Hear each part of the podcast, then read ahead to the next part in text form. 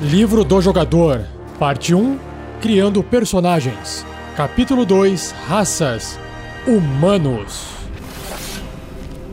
Regras do DD 5E. Uma produção RPG Next.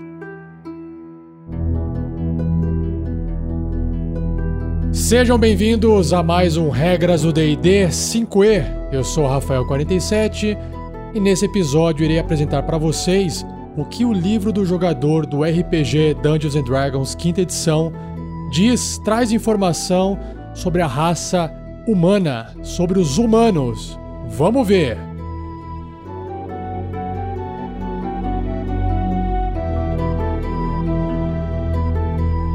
Seja você também um guerreiro ou uma guerreira do bem. Para saber mais, conheça nossas metas e recompensas na campanha do Padrim em www.padrim.com.br barra rpgnext.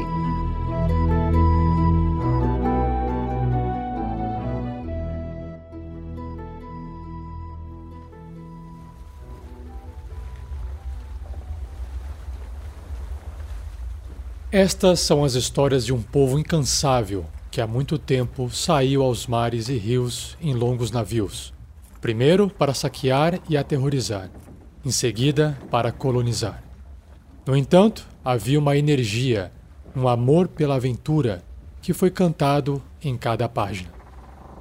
Noite adentro, Liriel leu, iluminada pela luz de velas após velas. Ela nunca tinha dado muita atenção para os humanos, mas essas histórias a fascinavam. Naquelas páginas amareladas estavam os contos de heróis corajosos, animais estranhos e ferozes, primitivos deuses poderosos e uma magia que era parte e dava forma àquela terra distante. Extraído do livro Filha dos Drow, de Elaine Cunningham.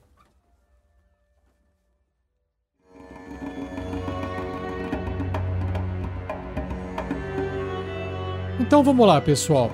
Se você abrir o livro do jogador na página 29, você se depara com o início da explicação da raça humana dentro do jogo, dentro do RPG do DD.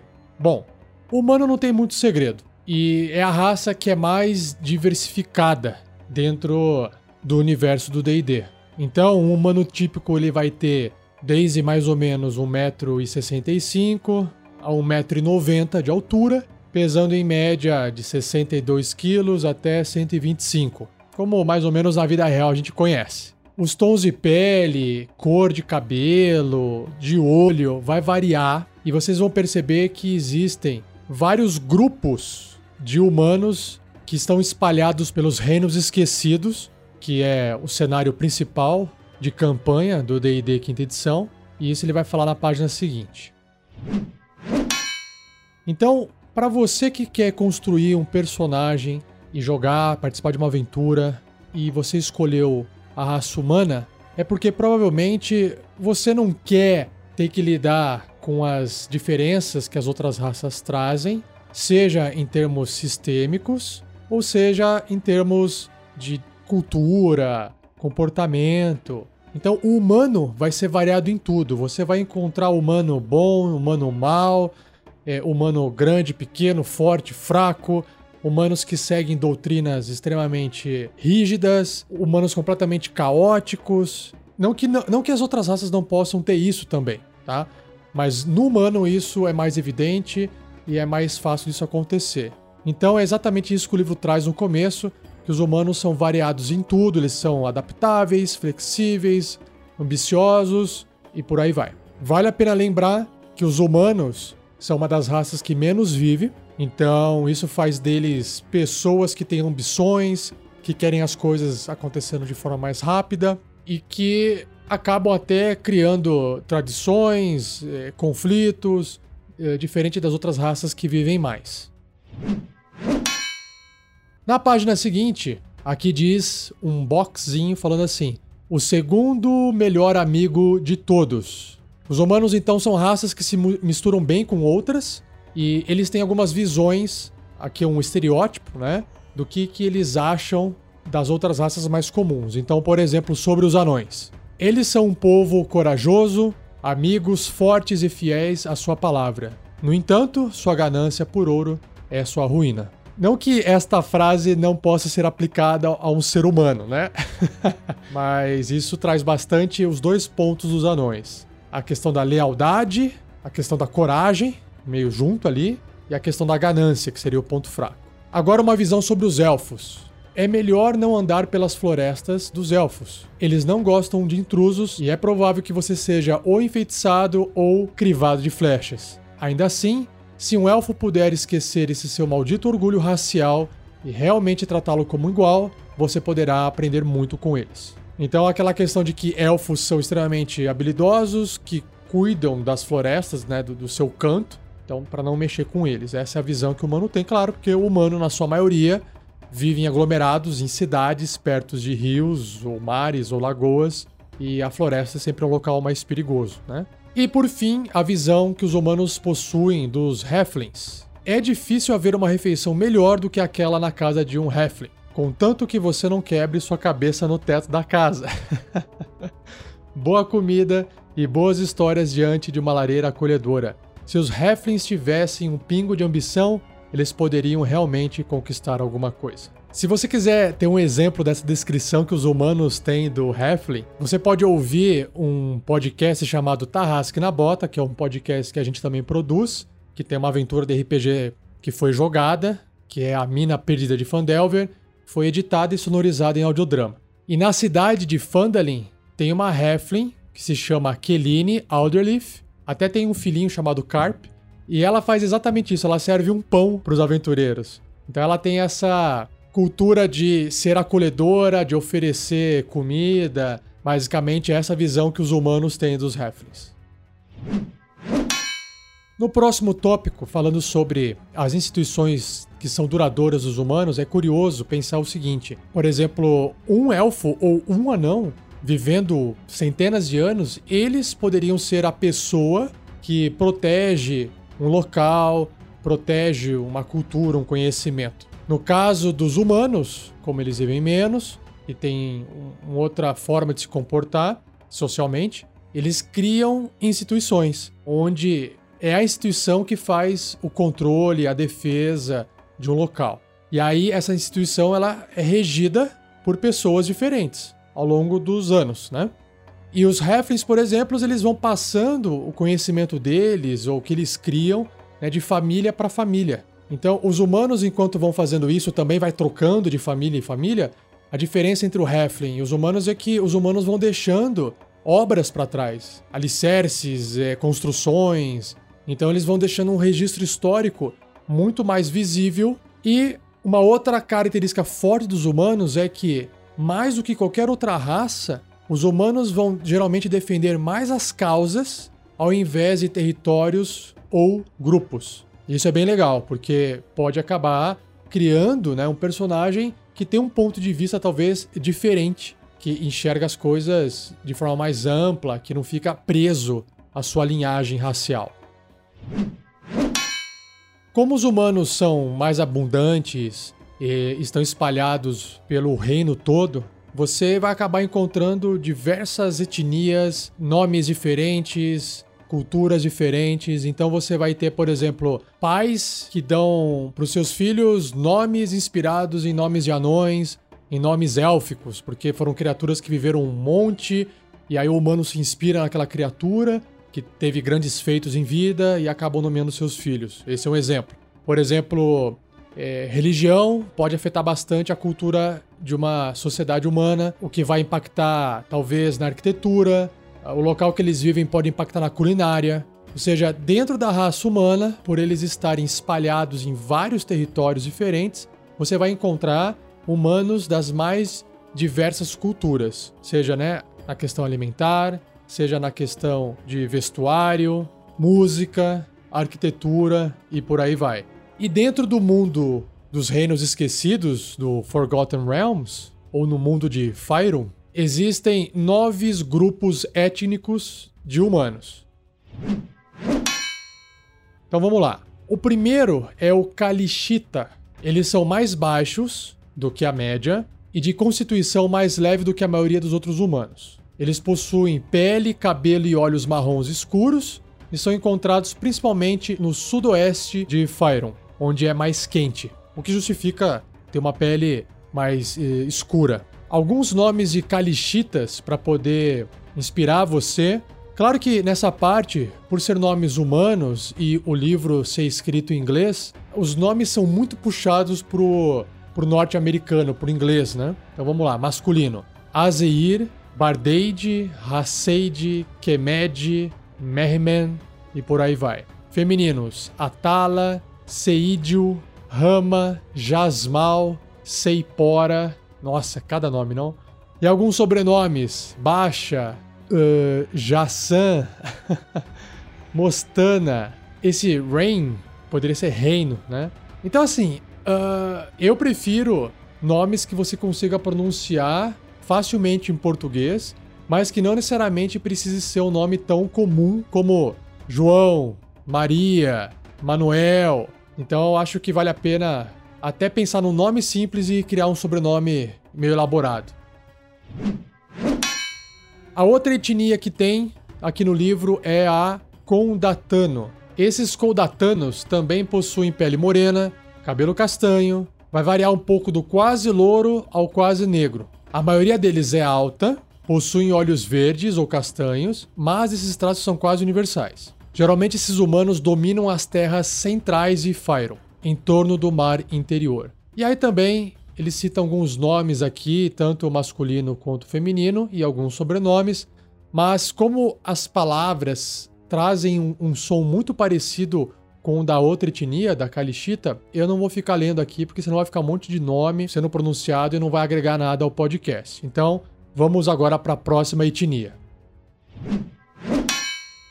Damarano, encontrados principalmente no noroeste de Fyron, que geralmente é onde fica ali a, a costa da espada. A altura deles e a constituição mediana, tons de pele que vão desde o moreno ao claro, ou seja, bem diversificado também, né? O cabelo é geralmente castanho ou negro e os olhos são muito variáveis, embora castanho seja o mais comum. O próximo se chama Iluscano. É um povo alto, de pele clara, com olhos azuis ou cinzentos como aço. A maioria deles tem cabelos negros, como um corvo, mas aqueles que habitam o extremo noroeste possuem cabelos loiros, ruivos ou castanho claro. Então já traz uma diferença maior, né? Você vê já o cara alto, uma pele clara, cabelo ruivo, por exemplo, chama atenção se comparado com aquela média de humanos com pele morena. Entre moreno e claro, todo mundo meio parecido. Né? Esses aqui chamam um pouco mais atenção pela diferença. Próximo, Mulano. Eles dominam geralmente a costa leste e sudeste do mar interior. Eles são geralmente altos, magros e com pele morena clara, olhos amendoados ou castanhos. Seus cabelos variam do negro ao castanho escuro, mas na terra onde eles são mais prominentes, seus nobres e muitos outros mulanos costumam raspar todo o cabelo. Então, imagina aquele pessoal magro, alto, careca, moreno que mora na África. Então, é a referência. Enquanto o Iluscano parece mais um povo alemão, o Mulano parece mais o, um povo africano, entre aspas, com cabeça raspada. Então tenta criar uma imagem né, desses humanos na sua cabeça. A próxima etnia é a Hashemita, que são encontrados na maioria das vezes ao leste do mar interior e muitas vezes misturados com os mulanos. Os Hashemitas tendem a ser mais baixos, robustos e musculosos. Geralmente tem a pele, olho escuro e cabelo negro. Então tá aí. Imaginem essa raça um pouco mais baixa e mais forte, mais musculosa. É o que chama a atenção nela. Eu falei raça não, né? Etnia. Raça é modo de falar. Uma outra etnia é o Show. S-H-O-U. Show. Os caras são show. Eles são um grupo étnico mais numeroso e poderoso de Karatur, bem ao leste de Fyron. Eles são de uma cor bronze amarelada, com cabelos negros e olhos escuros. Os sobrenomes dos shows são geralmente apresentados antes do próprio nome. Basicamente, o show aqui é a referência aos humanos asiáticos que tem no planeta Terra, né?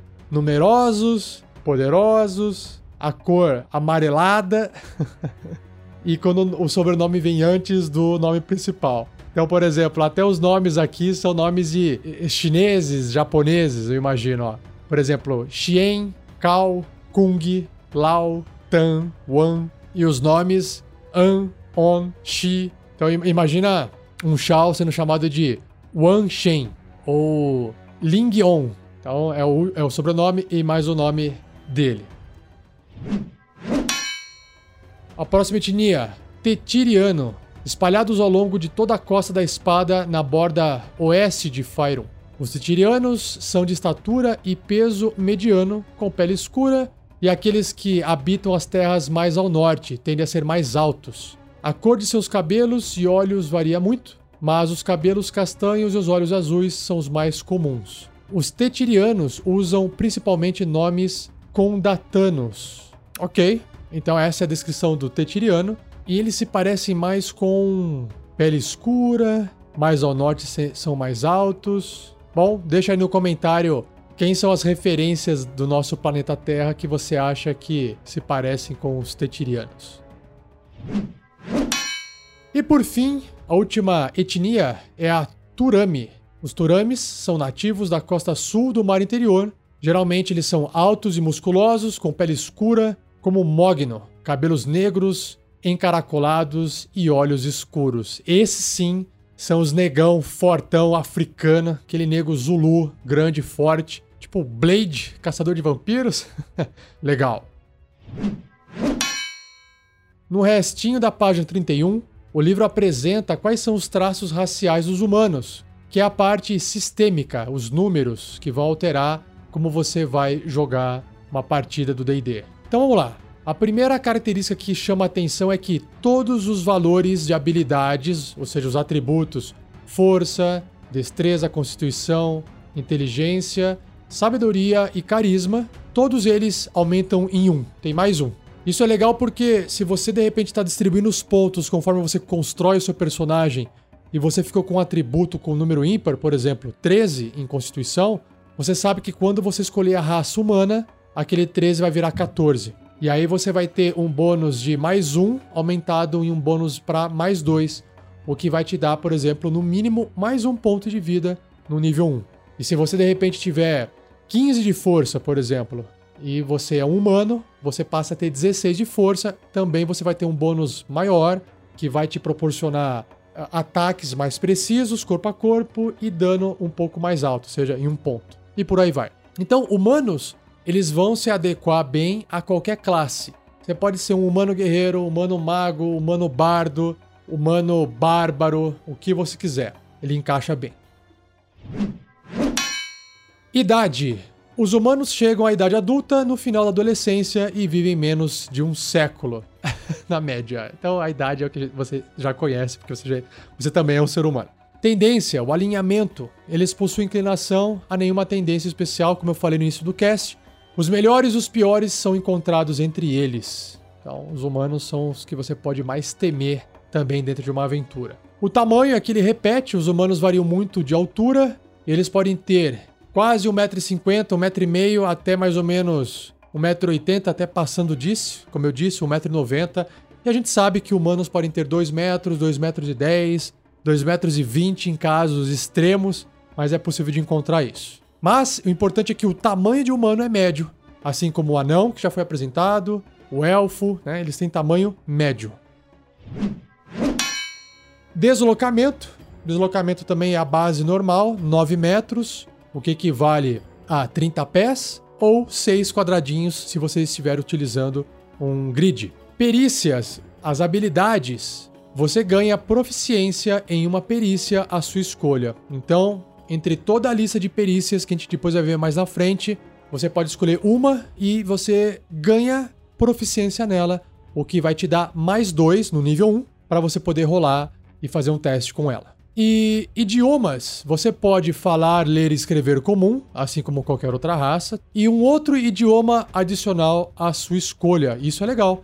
Enquanto um elfo fala comum e elfo, um anão fala comum e anão, Então, um humano, por exemplo, vai poder falar comum e uma outra língua que você quiser, que você escolher. E aí depois, mais pra frente, eu vou mostrar para vocês que tem uma tabelinha com todas as línguas que você pode escolher para você poder falar. E aqui ele coloca uma observação, ele fala assim: os humanos normalmente aprendem os idiomas dos povos que convivem, claro, incluindo dialetos obscuros. Eles gostam de rechear o seu discurso com palavras emprestadas de outras línguas. Então, por exemplo, xingamento orc, expressões musicais élficas, frases militares anãs e por aí vai. E para fechar o humano, o livro traz um box de uma informação que, se você quiser aplicar essas regras alternativas, ou seja, você pode mudar o jeito que o humano é no seu jogo de acordo com essa sugestão. Então ele traz traços raciais alternativos. Se o mestre permitir, o que você pode fazer é o seguinte: ao invés de o humano ter todos os atributos, todos os seis atributos com mais um, ao invés disso, você escolhe apenas dois deles. Vão ter mais um, ok? Ou seja, vai ser pior. Mas em compensação, olha só que interessante. As habilidades, as perícias, você vai poder escolher duas ao invés de uma. E o mais legal, que eu gosto e eu sugiro, o que traz mais diversidade para o humano, é a escolha de uma fit ou talento. Você pode escolher um talento e tem uma parte de um capítulo mais para frente no livro que descreve quais são esses talentos. O legal é que esse talento só o humano pode obter no nível 1. Existe uma regra depois que eu vou também comentar com vocês mais para frente que quando você atinge o nível 4, você também pode abrir mão de ganhar um ponto nos seus atributos, dois, eu não me lembro agora, acho que são dois em um e um em um em outro. Depois eu vejo mais para frente. E você pode acabar escolhendo um talento. Então, o talento basicamente é uma habilidade especial que vai transformar o seu personagem especialista naquilo. Só ele consegue fazer aquilo, é um talento. Então eu acho bem legal e a hora que você começa a ver a lista de talento, você acaba escolhendo essas regras alternativas. Eu aconselho vocês usarem porque é bem divertido.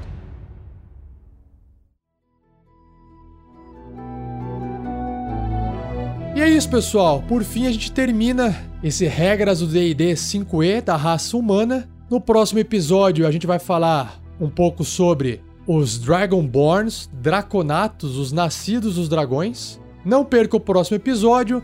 Se você gostou desse episódio, por favor, compartilhe com seus amigos, com seus jogadores, com seu mestre.